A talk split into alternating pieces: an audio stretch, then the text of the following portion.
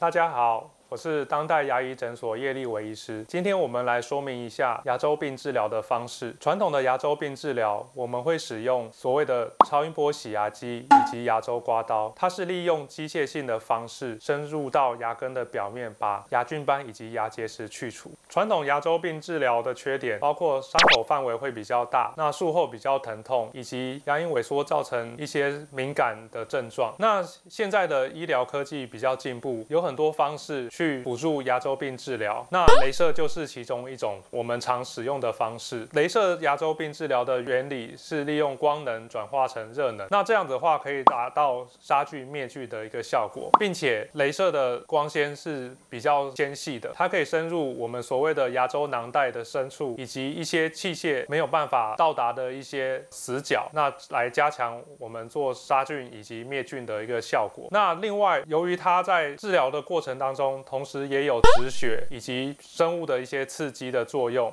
让它的术后能够恢复比较快，伤口也比较小。因此，在接受牙周病治疗，我会建议可以利用镭射的特色去弥补传统牙周病治疗的一些缺点，那来达到更好的治疗的效果，并且减低我们在日后需要接受牙周手术的一个比率。